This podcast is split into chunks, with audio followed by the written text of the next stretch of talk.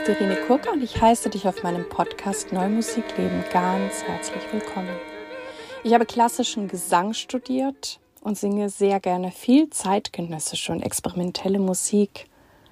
Und wenn du gerne mehr über mich erfahren möchtest, schau auf meine Webseite www.irenekurka.de. Und wenn du schon im Voraus wissen möchtest, was ich so plane, wo ich auftrete, welche Podcast-Folgen kommen, darf ich dich ganz herzlich einladen, meine Newsletter zu abonnieren. Dies kannst du tun über einen Button auf meiner Startseite. In diesem Podcast geht es um Themen rund um die neue Musik. Ich teile mit dir die Hintergründe, das Insiderwissen und bringe dir die Menschen aus der neuen Musikwelt näher. Ich bin Kooperationspartnerin der NMZ, der neuen Musikzeitung. Und ich freue mich sehr, sehr, sehr über eure Zuschriften, über euer Feedback, auch über eure Themenwünsche. Ich freue mich auch sehr, dass dieser Podcast ja immer wieder auch in Charts auftaucht in den deutschsprachigen Ländern, aber nicht nur das, sondern wir sind auch schon in Island, Nepal gewesen und das finde ich ähm, wirklich ganz, ganz großartig, wer auch immer das dort hört. Ganz liebe Grüße dorthin und heute habe ich als Gast die Komponistin Judith Wager. Nun also das Gespräch mit Judith Wager. Hallo liebe Judith, liebe Judith Wager, ich heiße dich heute ganz herzlich in meinem Podcast willkommen. Grüß dich, danke, danke. Und ich nehme an, du bist gerade in Wien, oder? Ich sitze in Wien, genau, und ich freue mich sehr, mit dir zu sprechen. Genau. Ja, ich möchte von dir sehr gerne wissen, wie bist du überhaupt zu dieser neuen experimentellen Musik gekommen? Ähm, ja, das war ein langer Weg. Ich überlege mir das auch ähm, immer wieder. Ich meine, es ist schon selbstverständlich, dass ich da bin und das ist mein Zuhause, obwohl ich mich schon als äh, bilinguale Komponistin betrachte. Aber, aber der Anfang war eigentlich ungewollt. Also, ich meine, als kleines Kind sagt man wohl nicht, ich möchte ähm, neue Musik komponieren oder so, sondern da sagt man einfach nur, oh, das ist ein Pianino, das gefällt mir, ich will das. Und dann, dann bin ich halt so in die Musikschule gekommen und habe Klavier gelernt und dann, es ist, äh, es ist einfach so passiert, ne? Also den Weg dorthin äh, haben meine Lehrer, Lehrerinnen gezeigt und, und da bin ich jetzt halt ähm, am ersten ausgebildet. Das heißt, ich fühle mich hier sehr, sehr zu Hause. Ähm, aber in Wien, also mein Studium, mein Zweitstudium war halt in Wien und der MDW.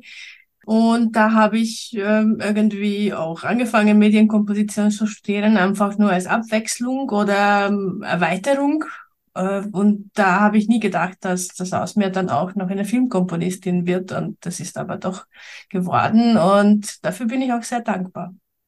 Ja, du hast viele Schwerpunkte. Das heißt, ich kann mir das so vorstellen, du bist erstmal mit dem Klavier an die Hochschule und dann hat die Komposition bei dir angeklopft und du dachtest, oh ja, kann ich auch, oder?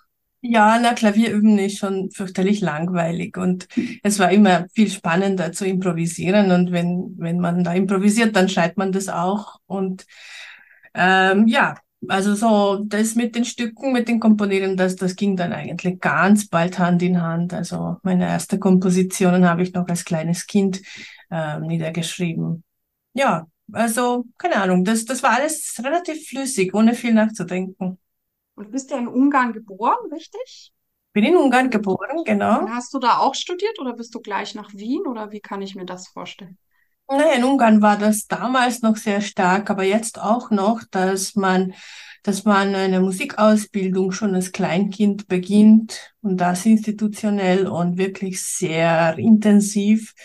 Ähm, ich, ich kann das ungefähr so vergleichen, also in Ungarn damals zumindest. Also ich war ähm, mit 14 ähm, in Ungarn, oder sagen wir, sagen wir mal so, mit 18 war ich ungefähr so weit ausgebildet in allen musikalischen Fächern wie, wie ein Bachelor-Diplom-Prüfung in, in Österreich oder Deutschland. So gesehen könnte man auch sagen, dass meine erste, erste musikalische Ausbildung in, in, in Ungarn passierte. Damit ähm, mit 20 bin ich nach Wien gekommen und dann habe ich jahrelang parallel studiert ähm, der Musikuniversität in Budapest und in der Musikuniversität in Wien. Also das war auch so ein Doppel-, Dreifach-, Fünffach-Studium teilweise mit den vielen Studiengängen. Ähm, ja, so wie, wie ich halt bin, also ein bisschen ungarisch, ein bisschen österreichisch und, und dann noch alles Mögliche, was man so halt in der Welt dazu sieht und, und auffängt und, und ja, ein Mischmasch. Es klingt ja auch so, ähm, ja, dass diese Ausbildung, die du in Ungarn genossen hast, wahrscheinlich sehr, sehr fundiert ist oder vielleicht auch fundierter als, keine Ahnung, was ich jetzt hier vielleicht in Deutschland erlebt habe oder was wir hier erleben. Würdest du sagen, dass das so ist? Oder? Ja, würde ich schon sagen. Es ist, es ist nicht nur, dass es sehr, sehr früh beginnt und, und total intensiv ist. Also wirklich, ähm, ich war fünf, wie es angefangen hat, wöchentlich zweimal Gehörbildung, Unterricht und, und Klavier und dann Musiktheorie und alles Mögliche.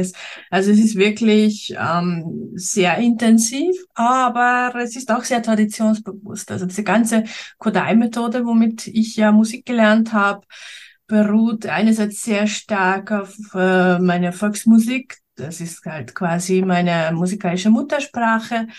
Ähm, aber auch sehr stark auf, auf das Verstehen von Tonalität und, und tonale Zusammenhänge. Und, und dann äh, im Zuge dessen beginnt man äh, ein paar Jahre später mit Musiktheorie und, und Harmonielehre und Formenlehre und weiß Gott was. Und das, das ergibt sich dann auch alles total, es ist so selbstverständlich. Da wächst man in diese traditionelle tonale Umwelt auf. Das, das versteht man einfach auf Anhieb, aber wirklich so schnell und so tiefgründig, wie ich das sonst bei, bei vielen Studierenden oder Kollegen nicht sehe, die nicht mit dieser Methode gelernt haben.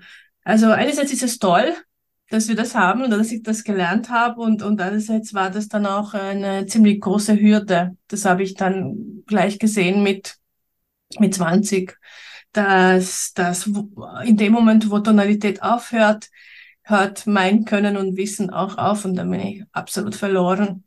Also das ist dann halt der Nachteil. Das ist interessant, aber es hat sich ja dann trotzdem eine neue Welt geöffnet und konntest du nicht trotzdem mit den Grundlagen dich auch in der neuen Welt zurechtfinden, oder?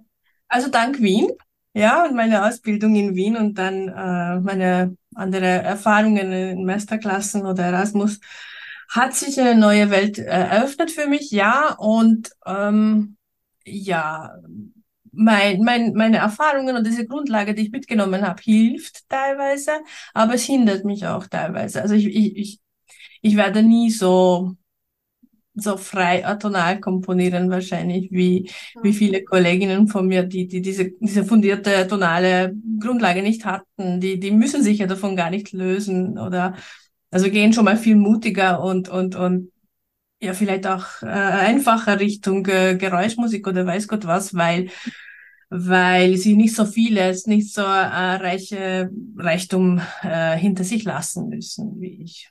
Also, also mich interessiert schon sehr, Verzeihung, mich interessiert schon sehr, äh, ob ich für mich sinnvoll diese, diese tonale äh, Musikwelt äh, weiter spinnen kann, obwohl wir jetzt schon wirklich mehr als 100 Jahre äh, diese Welt verlassen haben. Ähm, ja, keine Ahnung, wird man sehen. Aber ich, ich frage mich auch, ob das nicht beides sein kann. Also klar sagst du, ne, kann das es schwieriger machen, dass andere musikalische Räume aufgehen, aber gleichzeitig kann es ja auch sein, das höre ich ja auch so raus, dass das vielleicht auch Teil deiner musikalischen Identität ist und dann muss man das ja auch nicht ähm, ablegen, ne? Und wenn du auch mit Volksliedern ähm, groß geworden bist und dadurch wahrscheinlich auch mit Stimme oder hast vielleicht auch selber gern gesungen? Ich weiß nicht. Schon, schon nicht so gut, aber gerne gesungen, ja. Und ähm, du, ich weiß ja, dass du auch viel für Stimme geschrieben hast. Du hast auch große Sachen geschrieben, Musiktheater, Oper. Wie ist es für dich, für die menschliche Stimme zu schreiben? Weil auch das fällt ja manchen Komponistinnen ähm, auch sehr, sehr schwer, weil sie ja sagen, ja, das ist emotional und da sind ja Klischees drauf und ich weiß nicht was alles. Aber ist das dann was, was, wo du glaubst, dass es dir leicht fällt, weil du einen anderen Bezug dazu hast? Oder wie ist das für dich? Nein, es fällt mir überhaupt nicht leicht. Ganz im Gegenteil. Ähm, es ist immer Oh Gott, also wenn ich, wenn ich schon weiß, ich muss wieder, also nicht muss, aber der nächste Auftrag ist mit Stimme, äh, dann habe ich schon extra Angst, wie das sein wird. Ähm, ich ich habe aber nicht Angst vor ähm, Gefühle oder so, dass es extra emotional wird, weil das ist wie ich das empfinde, auch meine Musik immer. Also wenn ich, wenn ich Instrumentalmusik schreibe, spricht und singt meine Musik. Und, und es geht immer sehr stark um Gefühle. Es ist, es ist quasi äh, Achterbahn der Gefühle. Aber wenn, wenn, wenn dann eine Stimme oder mehrere Stimmen dazukommen, das, das wird dann plötzlich sehr direkt und konkret. Äh, da, das ist etwas schwer für mich. Ich, ich bin, glaube ich, sehr stark introvertiert als Person. Und deswegen bin ich ja auch Komponistin geworden und, und äh, schreibe keine Bücher oder so, ne? weil ich mich eben halt ähm, diese Musiksprache, was nicht so konkret ist, was, was die Leute nicht so, so gut sprechen vielleicht, da kann ich mich verstecken. Aber wenn, wenn eine Stimme dazu kommt, dann, dann muss ich mich total öffnen und da ist auch oft ein Text mit dabei, ne? dann ist es noch schwieriger für mich. Also da muss ich echt... Ähm, ja, über meine eigenen Schatten springen. Das heißt aber nicht, dass ich nicht gerne äh, für Stimme komponiere. Also ich habe auch Chorwerke, ich habe auch große Oper, arbeite ich jetzt auch an meiner zweiten Oper, äh, schreibe jetzt gerade ein Lied. Also das ist schon, schon großartig und, und ich liebe das, aber ähm, es ist immer viel aufwühlender für mich als zum Beispiel ein Orchesterwerk.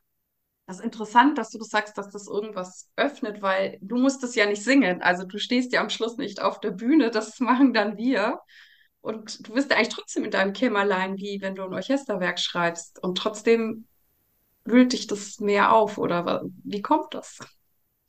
Ja, weil ich, also ich, ich, ich stelle mir das so vor, dass das dann Menschen viel mehr packt auf der Bühne. Also wenn ich komponiere, denke ich immer an mein Publikum und ich stelle mir das immer vor, wie das dann ankommen wird, wie, wie meine Musik auf der Bühne wirkt und äh, mit, mit Gesang denke ich, dass ich dann gleich zwei Meter näher an meinem Publikum bin. Und das ist dann schon dort, wo die erste Reihe sitzt. Also mh, hm, vielleicht deswegen. Natürlich muss ich nicht auf der Bühne sein. Und damit hätte ich ja auch kein Problem. Ich bin ja halt ausgebildete Konzertpianistin. Also ich, ich bin wahnsinnig gerne auf der Bühne. Ich habe damit wirklich kein Problem. Aber den Mund aufmachen, damit schon.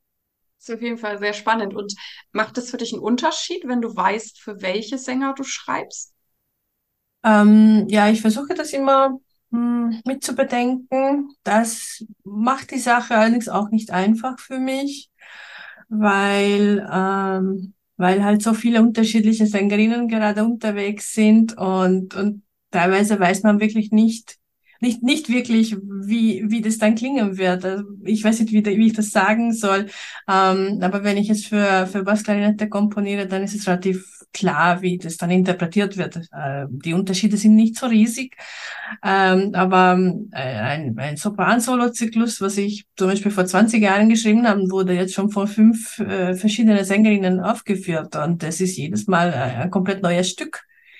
Ähm, angefangen von, von Stimmen, also was für eine Stimmausbildung im Hintergrund ist oder, oder mit, mit, mit welcher Intention man, man ähm, mit, mit welche Gefühle man sieht, ich, ich weiß es gar nicht. Das ist, das ist einfach, das ist einfach immer eine ganz neue Welt. Und ähm, ja, damit könnte man aber auch arbeiten natürlich. Also, also das Lied, was ich jetzt gerade komponiere, ist schon fast fertig.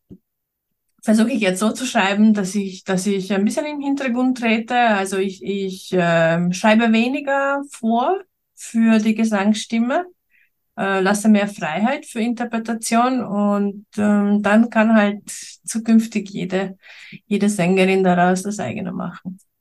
Und als du dieses andere Werk, wo du sagst, das haben schon fünf Sängerinnen gesungen und jeder hat es anders gemacht, ist das dann auch irgendwie cool oder denkst du, ups?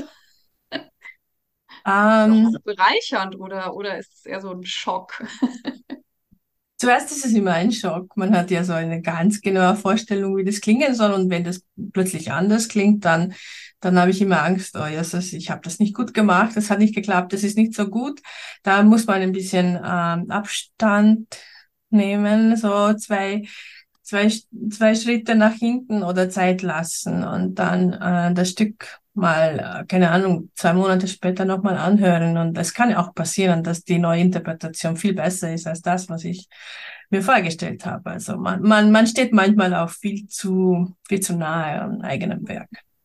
Ja, ja ich finde ich für mich finde es auch spannend. Also selbst wenn ich jetzt ähm, auch in die klassische Rep äh, Literatur zurückgehe und weiß ich nicht, jemanden Cherubino singen höre oder so, ist es ja das Faszinierende, dass jede da ihr eigenes draus macht.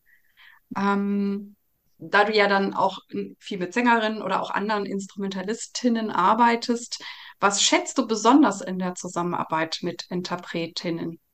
Ähm, also fangen wir lieber dort an, wie, wie ich versuche mit, mit, mit meinen Musikerinnen zu kom ko kommunizieren. Ähm, ich versuche meine Noten so zu schreiben, dass, dass das relativ universal und leicht zu verstehen ist. Sprich, ich bin nicht unbedingt notwendig, äh, also meine Anwesenheit ist nicht notwendig, denke ich mir bei den Proben. Äh, und was ich wirklich schätze, wenn, wenn, wenn diese Kommunikation funktioniert, also wenn die, wenn die Interpretinnen sich die Zeit und Mühe nehmen, meine Noten nicht nur oberflächlich zu lesen, sondern wirklich genug Zeit damit zu verbringen. Ich weiß, dass das heutzutage wirklich nicht einfach ist, weil weil, ähm, naja, wir, wir kennen halt, wie das ist heutzutage in zeitgenössischer Musikwelt, also Aufführung, Aufführung, neues Werk, neues Werk, einmal spielen und nächstes Stück und so weiter und so fort. Also, dass ein Stück äh, genug Probezeit bekommt und nicht nur einmal gespielt wird, sondern fünfmal, zehnmal, das kommt halt kaum vor. Und das finde ich super schade. Und, und das ist das aber, was ich mir wünsche und für, für meine Musik wünsche, und wenn das passiert, dann schätze ich das besonders. Also wirklich, wenn, wenn, wenn für mein Stück die Probephase nicht aufhört in dem Moment, wo 90 Prozent der Tonhöhen, 80 Prozent der richtige Rhythmus erklingen, sondern das ist erst die erste Probe. Und dann, mhm. und dann fangen wir mal an, über Musik zu reden, über Form, über, über Stimmbildung, welche, welche was wollen wir hier ausdrücken und so weiter und so fort. Also diese, diese tiefe ähm, Arbeit, was, was, was mir selbstverständlich ist, dass äh, als klassische Konzertpianistin, da versucht man ja die Waldstein-Sonate auch nicht in, in drei Wochen zu lernen. Ne? Ähm, also wenn, wenn, wenn, wenn ich das äh, sehe, bekomme von meinen Interpretinnen, dann bin ich extrem dankbar und, und dann, dann kommt auch immer was Tolles raus. Ja, es ist ja, wie du sagst, ne, wie viel Zeit hat man im Vorfeld und auch, ich meine, die Interpreten sehen das ja in der Regel genauso. Das ist ja dieser Punkt, den du in unserem Betrieb ansprichst, dass das im Moment noch oft so funktioniert und die Gelder gibt es am meisten eher für die Uraufführung und nicht, weil ich was zum dritten Mal singe oder zum fünften Mal. Aber es, ist, es geht ja den Interpreten genauso. Also wir wollen ja gerne tiefer kommen und ich sage ja auch immer, mir macht es auch dann erst richtig, richtig Spaß. Manchmal ist, gelingt es einem auch schon in der Uraufführung, manchmal erst später, ähm, wenn ich wirklich zum Musikmachen komme und eben nicht in der Organisation noch äh, quasi festhänge und es funktioniert zwar irgendwie, aber das ist ja noch nicht die Musik. Ja, aber du hast es richtig gesagt. Du hast zwei Wörter richtig erwähnt. Das ist ein Betrieb, wo Sachen funktionieren müssen. Aber das ist, das ist nicht, ähm, Schuld der Interpreting oder so. Das ist halt leider, ja, dieser Betrieb, wo Sachen funktionieren müssen. Ja. Genau. Aber wir sprechen ja drüber, vielleicht hören das auch Menschen sich an, die irgendwas unterstützen, bewegen können. Wer weiß das schon. Ähm, die neue Musik ähm, hat ja häufig auch mit Vorurteilen zu tun. Wie siehst du das? Siehst du das auch so oder was tust du, dass das anders ist oder dass eben auch Menschen, ich sage jetzt auch außerhalb unserer schönen Bubble in Kontakt mit deiner Musik kommen können? Ähm, ja, ich, ich finde es einerseits ähm, ja richtig, da gibt es tatsächlich so äh, naja, Problemchen. Andererseits äh, wird es auch viel zu oft erwähnt, also zumindest mal, ähm, dass, dass ich damit so oft konfrontiert werde, versuche ich wirklich abzu, ähm, irgendwie von mir fernzuhalten, weil weil ich denke, dass, dass, dass ich damit, ja, ich, mich, ich mich damit nicht so viel beschäftigen möchte, sondern aktiv dagegen arbeiten möchte und das aber nicht so, dass, dass ich meine Musik verändere. Das wäre halt der falsche Weg sondern wenn es geht, wenn ich nicht nur als Komponistin angefragt werde, sondern auch gleich als Kuratorin, dann, dann kuratiere, kuratiere ich sehr gerne gemischte Programme, wie zum Beispiel letztes Jahr war ich äh, Artist of the Year von, äh, von MIPA Budapest, das ist halt das größte Konzerthaus in Ungarn und und äh, ich, ich durfte halt äh, alle Konzerte die mit mir zu tun hatten im, im, im Jahr, im Saison kuratieren. Und ich habe gesagt, bitte gar kein Konzert. Ich will kein Konzert, wo nur meine Stücke gespielt werden. Das, das wäre etwas, was ich nicht so gerne hören möchte. Also nicht einmal ich. Und ich denke, dass das Publikum das auch nicht so gerne hören möchte. Ähm, natürlich, es ist was anderes, wenn ich halt so ein, ein abendfüllendes Werk habe, dann, dann ja. Aber, aber einfach nur äh, fünf bis sieben Stücke hintereinander von mir anzuhören, das finde ich total langweilig, sondern dann habe ich halt ähm, einfach gemischte Programme, also wirklich von, von Renaissance bis, bis Josh Ives war der, das neueste Stück und dann noch meine. Und das war eigentlich ein sehr schöner, großer Bogen. Ähm, sowas mag ich wirklich. Und ja, ich, ich mache das, wenn, wenn es nur geht, dann, dann äh, kuratiere ich solche Konzerte, auch wenn es nicht um meine Musik geht. Also ich, ich arbeite auch als Kuratorin für verschiedene Festivale und dann schaue ich immer drauf, dass, dass ja, alles Mögliche im Programm ist. Das ist schön, ja. Und ähm, was ich ja auch immer gern wissen möchte, ist, da du ja, äh, ja eine Komponistin bist, ähm, wie war das so für dich als Frau? War, hast du das Gefühl, es war schwierig oder hast du dir da auch gar keine Gedanken gemacht? Oder wie würdest du das hier zurückblickend äh, bewerten?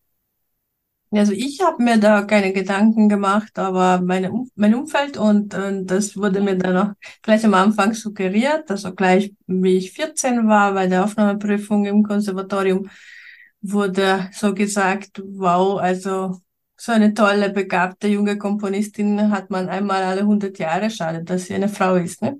Wird nix. Also, also, dass das schon mal so angefangen hat und, und, und dann hört man halt echt oft und okay, ja, du kannst auch sehr gut unterrichten, aber, aber ja, die Professoren siehst du eh, die sind alle männlich, also aus dir wird ja nie ein Professor und so weiter und so fort. Also das hat mich schon begleitet äh, bis vor kurzem, bis ich dann gedacht habe, ich, ich lasse das einfach nicht zu. Das ist erstens ändert sich das in manchen Ländern auf der Welt, nicht überall, muss ich auch dazu sagen. Andererseits äh, hilft mir das nicht, wenn ich, wenn ich diese Gedanken zulasse. Mhm. Ich meine, ich, ich habe ich hab genug Jobs, Gott sei Dank. Ich bin, ich bin so verwöhnt. Ich habe mehr Aufträge, als ich komponieren kann. Und, und wenn ich, also ich, ich glaube, für mich möchte ich mich damit nicht mehr beschäftigen, möchte ich mich nicht damit auseinandersetzen, außer ich komme wirklich in, in in eben Kuratorenrolle oder als Professorin, also eben diese, diese Gatekeeper-Positionen, die ich jetzt auch habe, wo ich etwas dagegen tun kann, dann schaue ich aktiv drauf, dass, mhm. dass ja keine Benachteiligung, Benachteiligung äh, von Frauen äh, passiert. Genau, du unterrichtest ja eben auch an der Musikhochschule in Wien. Mhm. Und äh, wie ist das da so? Oder ist das, äh, seid ihr recht ausgewogen gemischt, auch von den Studierenden? Ist das für die Jungen noch ein Thema oder sind die da auch schon total cool und sagen, ey, ich bin einfach Komponistin und ich mache mein Ding? Ich glaube, die, die jungen Menschen sagen einfach, ich bin eine Komponistin und ich mache mein Ding. Super. Ich hoffe zumindest. Also, und ich hoffe auch, dass wir diese Umgebung dort ähm, haben, wo, wo das selbstverständlich ist. Also da müssen wir natürlich auch aufpassen, weil es sind halt so alte, alte Muster, die man irgendwie im Unterbewusstsein mit sich schleppt und, und ein Halbsatz genügt schon oft, dass dass das dann halt falsch wirkt. Aber ich denke gerade in Wien und MDW, da, da ist die Stimmung gerade ziemlich, ziemlich offen. Und, und es geht nicht nur um, um, um weiblich-männlich, es geht auch um Herkunft oder, weil wir sind auch sehr international, also in meiner Klasse da gibt selten äh, zwei Studierende aus, aus, aus einem Land. Das ist, das ist bunt gemischt und, und das soll auch selbstverständlich sein.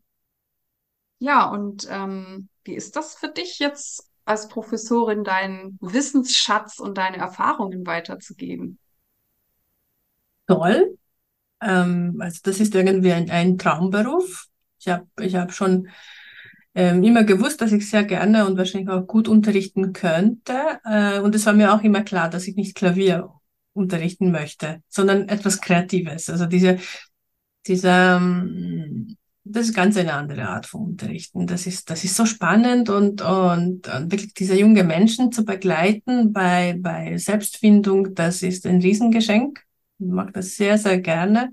Und ich lerne auch so viel von meinen Studierenden. Danke dafür. Das hält mich jung, yes. Ähm, und ich denke, das wird auch ewig so bleiben. Ähm, und, und, und, ähm, die andere Seite von, von diesem Job ist dann auch sehr, sehr schwer und ähm, eine große Herausforderung, weil es geht nicht nur um diese, diese ähm, Augen und Welten öffnen und junge Leute begleiten, sondern immer wieder nachdenken. Ich muss als Professorin immer wieder nachdenken, was ist diese ähm, diese Gedankengut und Wissensschatz und, und Grundlagen, was, was ein junger Komponistin äh, unbedingt haben muss. Was, was geht sich aus in vier, fünf Jahren Ausbildung? Was ist dieses Paket, womit ich einen jungen Menschen ähm, in die Welt lassen kann? Das, äh, das muss ich halt Jahr für Jahr neu überlegen oder vielleicht nicht Jahr für Jahr, aber alle drei, vier Jahre macht mir schon die Gedanken, ist, ist der Stoff, ist die Richtung, ist, sind, sind, sind die handwerklichen Sachen, die ich unterrichte, immer noch up to date oder fehlt was äh, und so weiter und so fort. Also, mh, mm, ja, aber auch diese Seite ist sehr spannend und macht mir wirklich Spaß. Ja, einfach eine tolle, tolle Sache. Genau, und jetzt wissen wir ja schon so einiges über dich. Genau, du bist Professorin, du komponierst, du kuratierst und bist sehr, sehr aktiv. Wie kriegst du das alles an so einem Tag unter? Bist du sehr strukturiert? Hast du eine Form von ja, Struktur, Zeitmanagement oder kannst du uns da irgendwas empfehlen? Wie geht sowas? Mhm. Ja, das ist nicht einfach. Es ist wirklich nicht einfach, weil, weil alles, was ich mache, ist eher, es geht um Freiheit und man möchte doch nicht, oder ich kann nicht, ich kann wirklich nicht von neun bis elf komponieren, das, das geht bei mir nicht. Und, und beim Kuratieren bin ich auch so, dass ich dann halt äh, in den Wald spazieren gehe und nachdenke über das Programm und irgendwann sehe ich, oh Gott, das ist schon halb zehn, es ist schon dunkel und ich weiß gar nicht, wo ich bin. Also äh, meine Art ähm, zu arbeiten passt nicht in eine, eine Zeitstruktur. Aber ich habe äh, vor einigen Jahren äh, ja nach bitteren Erfahrungen gelernt, dass, dass ein geregeltes Leben notwendig ist. Und ich habe halt so meine Techniken irgendwie entwickelt und, und das ist halt ähm, eben so, dass ich versuche, äh, erstens mal diese viele, viele unterschiedliche Jobs, die ich mache, aufzuteilen. Also es gibt Tage, wo ich Komponistin bin und es gibt Tage, wo ich Professorin bin und, und dann gibt es Tage, wo ich keine von diesen Sachen bin, sondern einfach äh, ja, Privatperson und, und, und Hausfrau und weiß Gott was. Ja. Also das, das hat schon mal sehr gut geklappt. Und, und die andere Sache, was ich auch äh, geändert habe vor sieben oder zehn Jahren, dass ich, dass ich aufgehört habe, äh, in der Nacht zu arbeiten. Weil als, als junger Mensch und so typische Komponistin, also, also um vier oder fünf in der Früh war ich meistens noch beim Komponieren und dann ist der Tag danach auch kaputt und ich weiß nicht. Und, und äh, ich bin drauf gekommen, dass das eigentlich auch in normalen Bürozeiten mehr oder minder geht. Gut, äh, manchmal geht es nicht, wenn man halt Konzerte hat oder ja, jetzt ist auch Abend, wo wir reden, dann ist es so. Aber dann habe ich halt diese, diese Regel eingeführt, wenn ich halt am Wochenende oder Spätabend arbeite, dann nehme ich dafür nächste Woche, keine Ahnung, Mittwoch frei. Und dann bin ich am Mittwoch Hausfrau. Super, das ist aber toll. Also vor allem, wenn dir das auch gelingt und so. Ich, ähm, ich denke da auch immer wieder dran. Ich habe da auch schon mal eine Podcast-Folge gemacht, wo ich über Sportler gesprochen habe. Und ich finde es immer interessant, dass ja bei Sportlern, also wirklich auch im Hochleistungssport, werden ja diese Re Regenerationspausen eingeplant. Und, und bei uns ist es ja oft so, dass manche ja nur am Durchknallen und Durchbrettern sind und ähm, ich stelle aber auch immer wieder fest, wie du, wenn ich das mir auch nehme, dass ich danach sogar viel produktiver bin oder mir die besten Ideen kommen. Oder ich bin auch so ein Klassiker, wenn ich spazieren gehe, da fallen mir oft dann, platzt irgend so Knoten im Hirn, den ich vorher nicht habe äh, lösen können. Von daher glaube ich, sind auch diese Auszeiten nicht nur, es darf uns ja auch gut gehen und wir haben ja auch Privatleben und so, aber da passiert ja trotzdem was. Also auch wenn man nicht aktiv schreibt, komponiert, Klavier übt, was auch immer, ne? Ja, genau, das war auch meine Erfahrung. Also nicht nur, dass es mir dann gesundheitlich und als, als Privatperson besser ging oder meine Beziehung oder was auch immer, ähm, aber komischerweise, nachdem ich diese geregelte ähm, Zeiten eingeführt habe, habe ich dann plötzlich auch viel mehr und sagen wir mal so besser komponiert, weil ich halt nie, nie mehr übermüdet und überdreht und keine Ahnung wie äh, vor meinem Computer gesessen bin und dann dachte ich mir, eigentlich müsste ich jetzt schon seit seit länger schlafen gehen, aber ich muss das Stück auch noch abgeben und also diese Zeit ist dann wirklich nicht produktiv. Man, man, man muss sich die Zeit lassen, dass man sich regeneriert und, und dass man auch andere Sachen im Kopf hat. Das ist das ist wahnsinnig wichtig und und man soll keine Angst davor haben. Das, da, da verliert man nichts an Produktivität, ganz im Gegenteil. Und wofür bist du derzeit dankbar? Ja, Zeit, für Zeit. Ähm, ich, ähm, ich, ich habe ein, ein, ein super schönes, luxuriöses Leben, weil, weil ich ähm, Außer an, an manchen, ja gut, manchmal gibt es wirklich Wochen, wo, wo ich laufe und von in der Früh bis äh, Spätabend und da habe ich wirklich kaum Zeit. Ähm, aber sonst, sonst äh, kann ich mir Zeit nehmen. Ich, ich, ich kann auch, es gibt auch so viele Tage, wo ich meine Zeit selbst einteilen kann. Das finde ich großartig. Ich, ich, ich habe es ist ein Riesenluxus. Ich, manchmal, manchmal ist es so, dass ich, dass ich aufstehe und äh, denke ich, okay, ich gehe jetzt komponieren, weil ich müsste. Dann ähm, arbeite ich mal so eine halbe Stunde und dann komme ich drauf, naja, heute wird das nichts, weil manchmal wird das halt einfach nichts. Ne? Mhm. Und dann kann ich mir diese Luxus leisten, dass ich sage, okay, dann heute ist Donnerstag, ich wollte heute komponieren, aber es wird nichts. Ich habe heute frei. Juhu. Und dafür arbeite ich dann am Samstag oder was auch immer. Und, und, und das das, das, das ist so ein Riesenluxus, dass das, das haben viele mhm. Leute. Und wer oder was hat dich am meisten geprägt und inspiriert?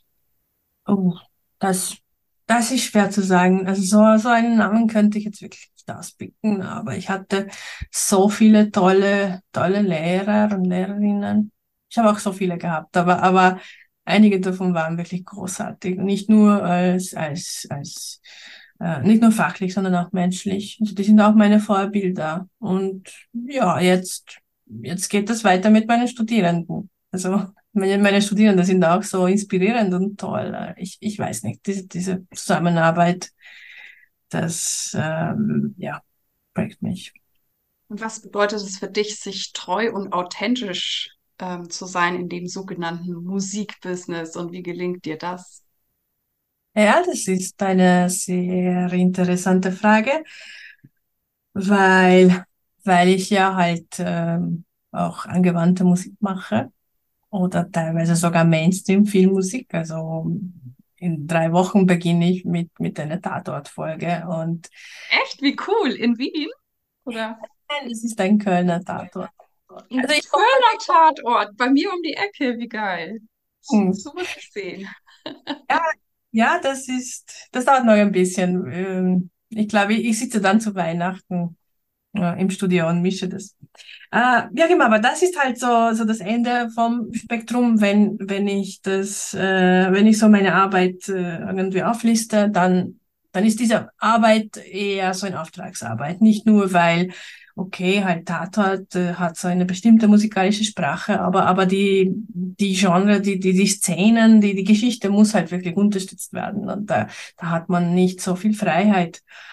Und da stellt sich schon die Frage, okay, bin ich das noch? Bin ich da jetzt immer noch authentisch? Hm. Sehr spannend. Wobei, wobei diese Frage, die stellt sich dann teilweise auch bei, bei, bei neuer Musik, bei total freier Komposition und, und ähm, weiß ich nicht, manchmal bin ich dort auch nicht ganz 100% authentisch. Wenn ich, wenn ich mal was schreibe, weil ich denke, das kommt gut an und dann bereue ich später, weil, weil das einfach nicht, das hätte ich euch nicht schreiben sollen. Ja, das, damit, damit soll man sich schon ständig auseinandersetzen, denke ich. Und äh, es gelingt nicht immer super. Das ist okay. Man, man soll nicht so streng zu sich selbst sein. Ähm, Im Großen und Ganzen, da, da, da muss so ein Bogen geben sein, äh, wenn man so zurückblickt. Ich glaube, das ist ganz wichtig, wenn man sich so zurückblickt und, und dann sieht man halt auch den Weg, den man gegangen ist, weil hier und jetzt weiß ich nicht genau, wohin ich gehe. Aber, aber wenn ich so zehn Jahre zurückblicke, weiß ich, was für einen Weg gegangen bin. Und, und wenn ich immer noch sagen kann, okay, ja, das war mein Weg, das war gut so, dann habe ich das geschafft. Ja, auch eine spannende Sicht, dieser Rückblick. Der ähm, Steve Jobs war ja da auch für, sehr bekannt für, ne? Dieses Connecting the Dots hat er ja dann dieser, ich glaube, Rede in Harvard, hm. ähm, weil er ja auch so einen lustigen Werdegang hat, ne? Dass er ja ähm, Uni abgebrochen, aber er hatte dann diese Kurse in Kalligrafie und das war dann wiederum dieses Design-Element und ja, wir wissen, was aus diesem Mann geworden ist. Was bedeutet für dich Erfolg? ah, ja, äh, ja, äh, es, es gibt halt Erfolg, äh, die man, die man sieht. Ich habe jetzt, äh, ich bin Composer of the Year beim größten Konzerthaus ever und ich bin Professorin und keine Ahnung. Und es gibt Erfolg, die man nicht sieht, wo ich nur hier zu Hause alleine jetzt zufrieden bin, weil weil ich nach fünf Tagen endlich diesen Takt geschafft habe und die ist jetzt, okay, ist immer noch nicht gut, aber, aber wenigstens schon mal ganz okay. Weiß ich nicht. Es, es, Erfolg, ähm, es ist nicht so wichtig. Es ist nicht so wichtig. Und was treibt dich so an? Was hast du für eine Motivation oder eine Vision? Äh, was mich antreibt, das ist nicht ganz klar, weil, äh, weil erstens, ähm, wie ich am Anfang erzählt habe, es, es ist alles so passiert. Ja, es, es, war bei mir nie so ein Wendepunkt, wo ich so vieles ausprobiert hätte und dann, dann keine Ahnung, so mit 20 habe ich die Entscheidung getroffen, doch Musik. Es war immer Musik. Es war, es war, es war immer Komponieren. Also äh, ich weiß nicht, was mich dorthin bewegt. Ich weiß nur, dass mich dorthin etwas sehr stark bewegt, weil, weil ich doch öfter äh, ausprobiert habe, was anderes zu machen, sei es, weil ich neugierig war oder weil ich halt mal äh, als Studentin Geld gebraucht habe. Und dann habe ich ganz andere Sachen gemacht, teilweise auch sehr erfolgreich, die gar nichts mit Musik zu tun hatten oder gar nicht, nicht einmal mit Kunst. Äh, und das waren sehr schöne Ausflüge, äh, aber ich bin immer zurückgekommen äh, zur Musik. Und keine Ahnung, es, es ist einfach, äh, das Komponieren selber macht mir so viel Spaß. Also, also die Sache selber, ja, also die, die Musik selber. Ich glaube, das ist es. Das, aber das ist auch etwas, was, was man noch zu deiner vorigen äh, Frage äh, hinzufügen könnte, wegen authentisch sein. Ja? Also, das ist, das ist halt einfach ein Gefühl. Wenn ich, wenn ich an einem Stück komponiere, wo ich, wo ich wirklich ich sein kann, dann habe ich dieses Gefühl, dass ich jetzt am richtigen Ort bin und die richtige Sache mache und dann, dann zählt nur das, nur die Musik. Dieses Gefühl, das ist so schön und so toll und, und ich glaube, da, da bin ich echt abhängig, echt so ein ähm, Komponiert-Junkie. Das ist ja ziemlich cool, wenn man Komponistin ist und ein Komponiert-Junkie ist. Ähm, ja, ich genieße es sehr, mit dir zu sprechen. Wir sind bei der letzten Frage angekommen und da möchte ich gern von dir wissen, welchen Tipp hast du für junge KünstlerInnen noch für uns parat? KünstlerInnen oder KomponistInnen? KünstlerInnen. Es sei denn, du möchtest das irgendwie noch besonders aufteilen, aber. Ja, also Tipp, schön, dass ihr da seid, schön, dass ihr das macht. Das ist eine tolle Sache ähm, und urschwer. Das, das, das soll man wissen da muss man einfach immer weitermachen. Also, also ich, ich, ich denke, in der Kunst, egal was man macht, da gibt's, glaub, gibt's diesen Punkt einfach nicht, wo man ankommt, wo, wo man sich zur Ruhe setzen kann, wo man sagen kann, jetzt habe ich es geschafft, ab jetzt mache ich nur noch Routine. Nein, das gibt's nicht. Also das, das muss man schon wissen. Und das wird urschön, die Reise, und das wird teilweise fürchterlich schwer und schier und alles Mögliches. Äh, das muss man ja auch mögen. Also, also wenn man was Stabiles haben möchte, wo man sich irgendwann mal zur Ruhe setzen kann oder als Routine arbeiten kann, dann hört's auf. Weil, weil Kunst ist auch eine ganz eine tolle Hobby. Das kann man auch als Hobby super machen. Aber wenn, wenn jemand mutig genug ist und bereit ist für diese ähm, sehr aufregende und anstrengende Reise, dann, dann willkommen. Das ja, eine tolle Sache. Ja, vielen, vielen lieben Dank, liebe Judith. Uwe Drager, dass du dir heute die Zeit genommen hast. Es war ein klasse Gespräch mit dir. Danke dir, danke. Dies war also das heutige Interview und ja, ich bin wie immer sehr dankbar für meinen wunderbaren Gast. Ich hoffe, du konntest viel für dich mitnehmen und es hat dich inspiriert und ich freue mich auf deine Ideen, Anregungen und E-Mails oder auch über Facebook. Vielen Dank, dass du bei mir eingeschaltet hast. Ich hoffe, es hat dir gefallen und dich inspiriert und ich freue mich sehr, wenn du dir Zeit nehmen kannst, meinen Podcast deinen Freunden und Kolleginnen weiter zu empfehlen oder dir sogar etwas extra Zeit nimmst und diesen Podcast eine gute Bewertung auf iTunes abzugeben. Ich danke dir.